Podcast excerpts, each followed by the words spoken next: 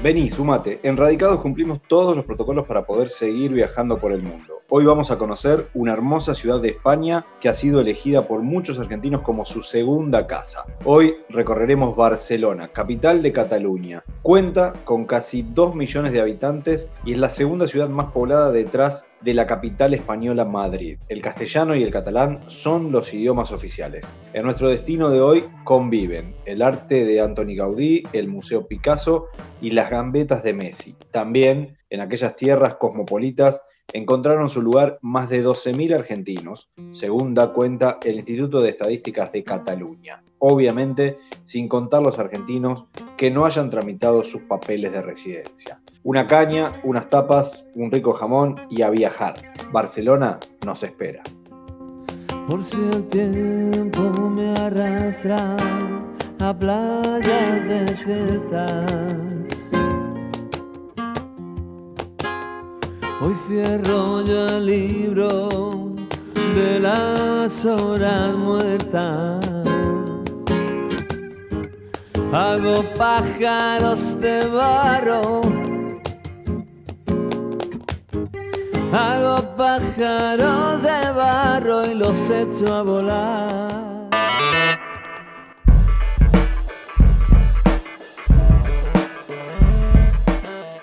Seguimos viajando por el mundo, seguimos recorriendo historias y esta vez el destino es Barcelona. Allí nos recibe Manuel Poseiro, un hombre que supo estar viviendo por España, que decidió volver a ver qué pasaba con Buenos Aires y una vez más volvió al viejo continente para radicarse, trabajar allí, también eh, montando una de sus pasiones, la radio, y desarrollando otra de sus pasiones, la música. Periodista, productor, músico, multifacético, él gentilmente nos recibe. Manu, ¿cómo estás? ¿Qué tal? Hermoso presentación, me encantó. ¿Qué tal? Bienvenidos a Barcelona entonces. Es un poco de, resumen de, todas las cosas que, que has hecho y esta decisión de, ser uno de los habitantes del mundo, como le llamo yo, una vez que uno genera el primer desarraigo, se transforma en habitante del mundo y vos con eh, sede en Barcelona. ¿Por qué decidiste radicarte en Barcelona? Bueno, Barcelona eh, empezó, yo me fui muy chico de Argentina, cuando yo tenía 18 años, en el año 2002 me vine aquí solo ah, porque había, en realidad aquí en Barcelona había una amiga de mi hermana, vivía una amiga de mi hermana, mejor dicho.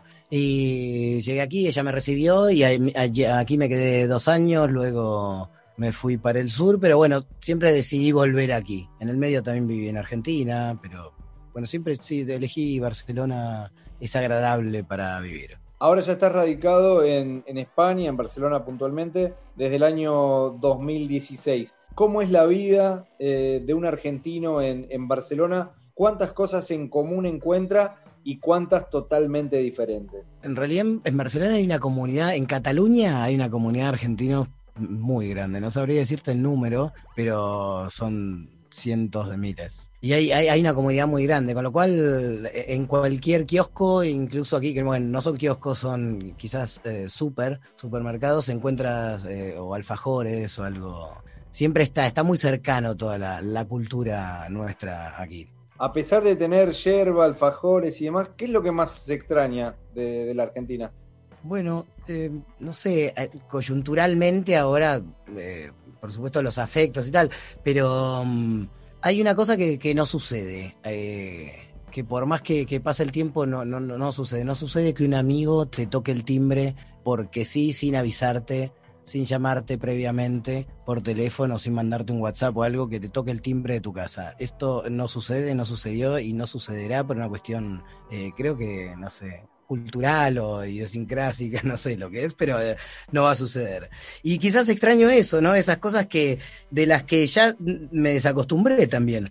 Y no sé, quizás decirle nostalgias, pero sí, eso, eso, eso creo que es, es, lo que lo que más extraño.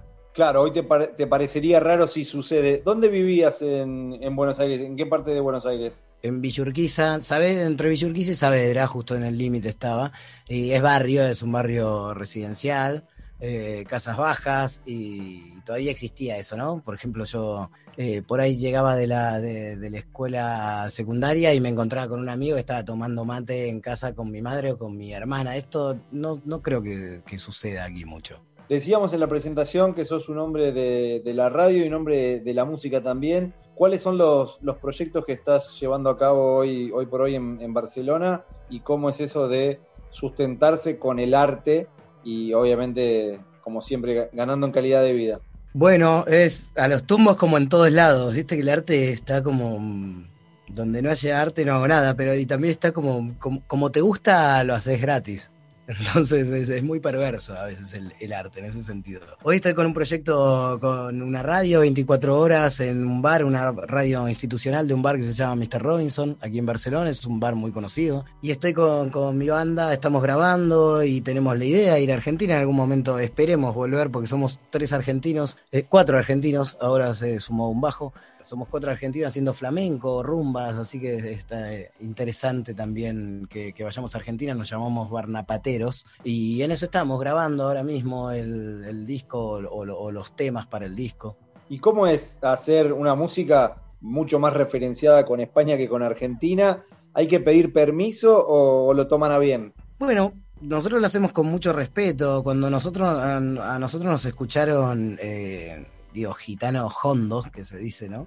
Y, y lo hacemos con mucho respeto. Naturalmente hay una impostación de voz a veces, quizás de la que muchas veces se me, nada, se, me, se, charla a, raíz de eso, pero no se podría hacer, o también cambiamos palabras por ahí, que nosotros eh, hablamos de otra manera, para decirte, yo no podría decir a la digo, a la vera del obelisco no es eh, al lado del obelisco, y digo, no sé, cambiamos algunas veces palabras, lo hacemos con mucho respeto y lo hacemos eh, intentando traer también un poco lo nuestro y, mezclándolo un poquito con lo de aquí, con los sonidos que aquí son impresionantes, los sonidos que hay. El catalán tiene, tiene fama de rebelde, de luchador, eh, algún español ortodoxo podría decir separatista. ¿Cómo te, ¿Cómo te trató? ¿Cómo te recibió? ¿Cómo fue ese intercambio cultural? ¿Qué conocían de la Argentina? ¿Cuál es la relación catalán-argentino? Bien, bueno, no es tan cercana como si fuese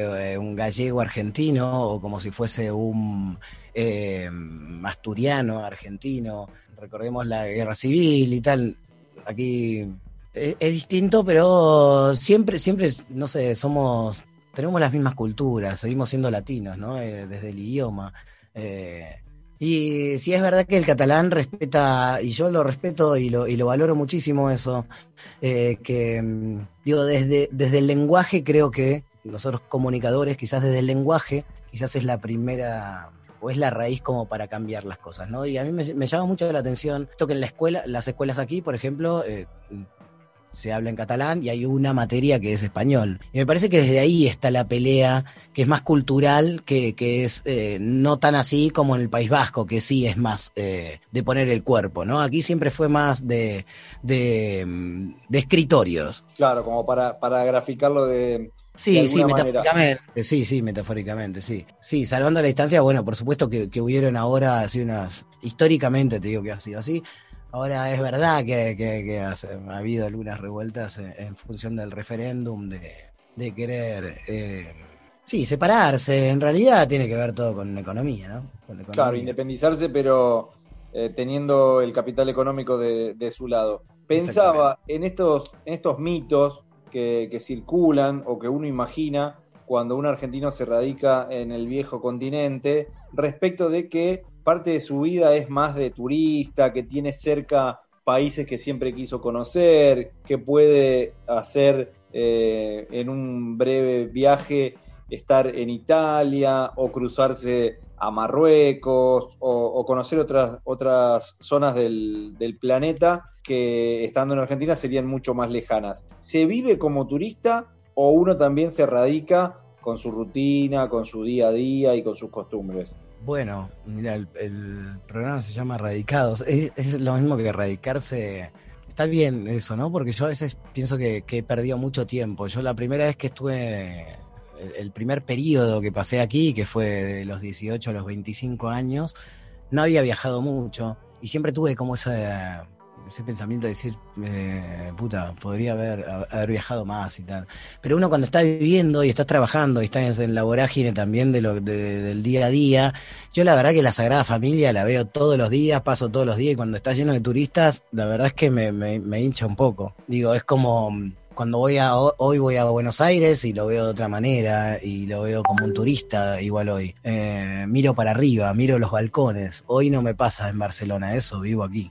Y la idea es seguir construyendo en, Barcelona a futuro, tener una, planificación, una visión a futuro, o la Argentina también aparece ahí, quizás eh, en menor o mayor medida, dependiendo la, instancia de la vida en la que uno se encuentre, pero aparece en el horizonte como posibilidad de vuelta. Bueno, no sé, no, no sé si es como, eh, sí, es muy subjetivo y, también, sí, absolutamente, porque me lo preguntas, pero digo, también, y es muy temporal. No sé, mira, yo me fui en el 2002 ah, de Argentina, eh, volví en el 2008 y me volví a venir aquí en el 2016. Qué sé yo, no sé si me estoy yendo de un lugar. Claro, es como que ya hay dos casas. Sí, y aparte eh, vas, vas eh, ya, esto de, ser un ciudadano del mundo, decías en la presentación, no sé si lo soy, pero digo, yo echo de menos un montón de cosas allí y, de aquí cuando estoy allí, ya es como que el lugar perfecto ya está medio en el medio, hay un limbo ahí que no, que no existe, ¿no? Porque... Claro, es, difícil de alguna manera construir ese, ese espacio perfecto y bueno, y es parte de... Del sí, se trata Del, conocimiento, ¿sí? Vas conociendo más cosas, supongo, y, vas... Eh, discernís y no sé, los canales de, de Holanda están buenísimos, pero bueno, hay cosas de Holanda que tampoco me la banco. Claro. sí.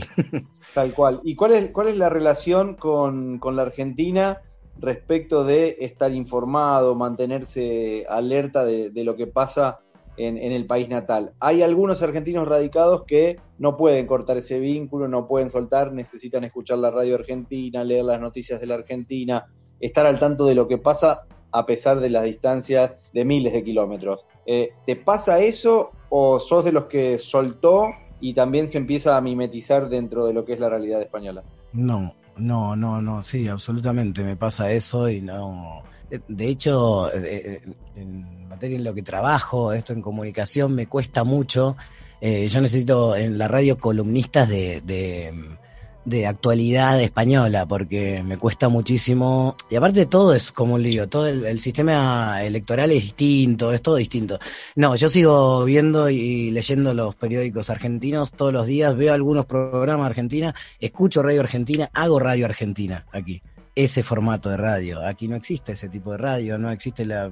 Hay una parte de, no, quiero decir, no es creativa, porque tiene unas partes creativas otras, pero digo, hay una parte de, de, eh, empatía que no, que empatía creo que es la palabra, y no, y no existe en muchas radios aquí, generalmente. Eso yo te digo, sigo haciendo, consumo radios y medios de allí y los, y los hago aquí. La idea de, volver a Argentina o no es una de las preguntas casi que, que tiene que estar sí o sí en la entrevista pero también, ¿por qué no? Volviendo a esto de, ser un ciudadano del mundo, la opción de radicarte en otro país ha surgido, ha aparecido, te ha tentado. Eh, sí, no lo sé, qué sé yo, no sé, yo creo que no me lo... Hoy estoy acá, hoy estoy acá y me lo tomo de esa manera. Eh, no sé si me voy a radicar en Barcelona, ¿eh? Hay veces que también que, no sé, me abrumó un poco, ¿eh? También Barcelona. Ahora siento que me abrumó, eh, siendo que estoy, no sé, he sembrado cosas y quizás las estoy empezando a cosechar. Hoy también te digo que me, me abrumó un poco.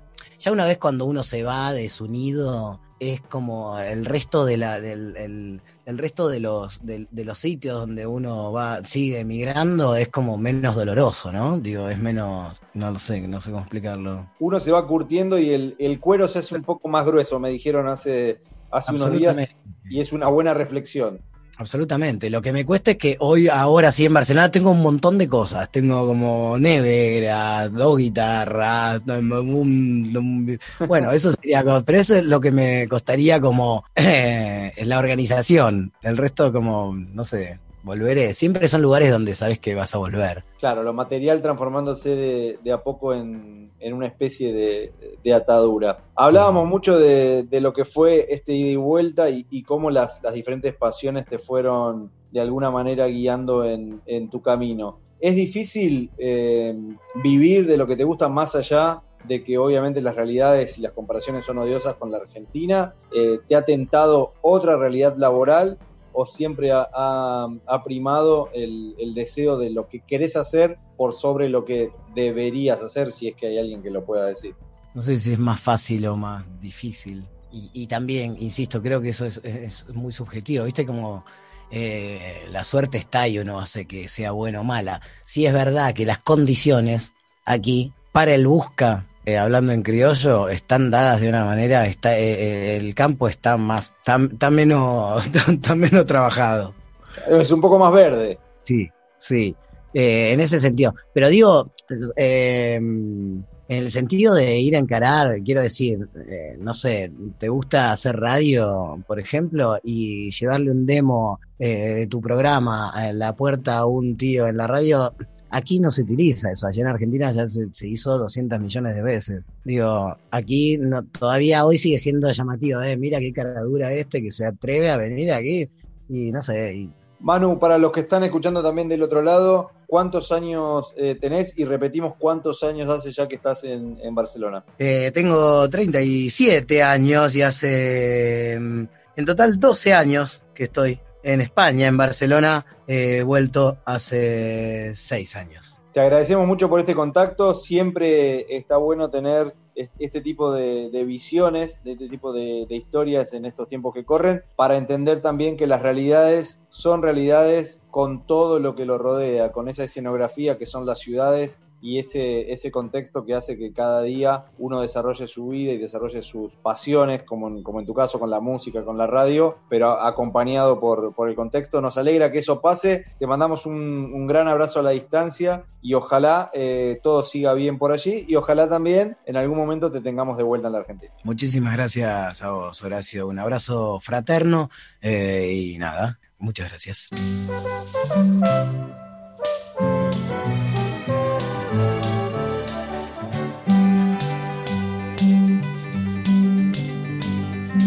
Porque te quiero a ti, porque te quiero Cerré mi puerta una mañana y eché a andar porque te quiero a ti, porque te quiero.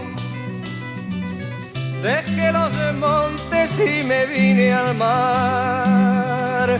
Tu nombre me sabe a hierba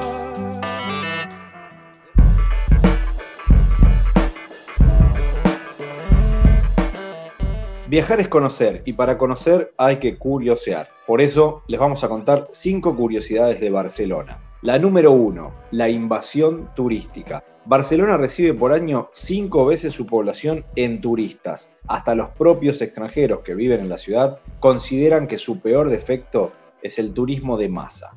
También Barcelona es ciudad de visitantes ilustres, no solo por Lorca, que pasó por Barcelona, sino que muchos años atrás Cervantes ya se había instalado en la capital catalana para escribir la última batalla del Quijote. Además, la ciudad tiene un corazón punk. La Plaza Regomir fue un lugar de peregrinaje para los punks barceloneses. En el año 1992, el baterista de los Sex Pistols se instaló allí y con un amigo abrió una tienda de ropa llamada Planet Heart una de las curiosidades que más nos llamó la atención reza que Gaudí no fue el arquitecto original de la Sagrada Familia. Aunque es indudablemente una de sus mejores obras, Gaudí no fue el primer arquitecto que trabajó en la Sagrada Familia. Francisco de Paula del Villar fue el primer encargado de diseñar este templo en el año 1882, pero un año más tarde el genio modernista entró en acción, cambió el diseño radicalmente aportando su estilo y Villar se retiró. La última curiosidad elegida para el día de hoy es la famosísima estatua de Colón, que realmente no apunta a América. El monumento a Colón, situado en la plaza del portal de la Plaza de Barcelona, está emplazado en el punto de unión entre las Ramblas y el Paseo Colón, frente al puerto viejo de Barcelona. Según cuenta la leyenda, debía apuntar con su dedo hacia el continente americano, y para que eso sucediera, su dedo debería dirigirse a la Rambla. Pero cuando se construyó la estatua, se creyó que la gente no lo entendería, y sería más fácil entonces asociar América con el mar. Por eso su dedo apunta en la dirección equivocada. Si disfrutaste del viaje, muy pronto nos volvemos a encontrar con un nuevo destino para conocer el mundo y saber cómo viven los argentinos más allá de las fronteras. Viajo todo el tiempo a muchos lados. Viajo sin saber a dónde voy.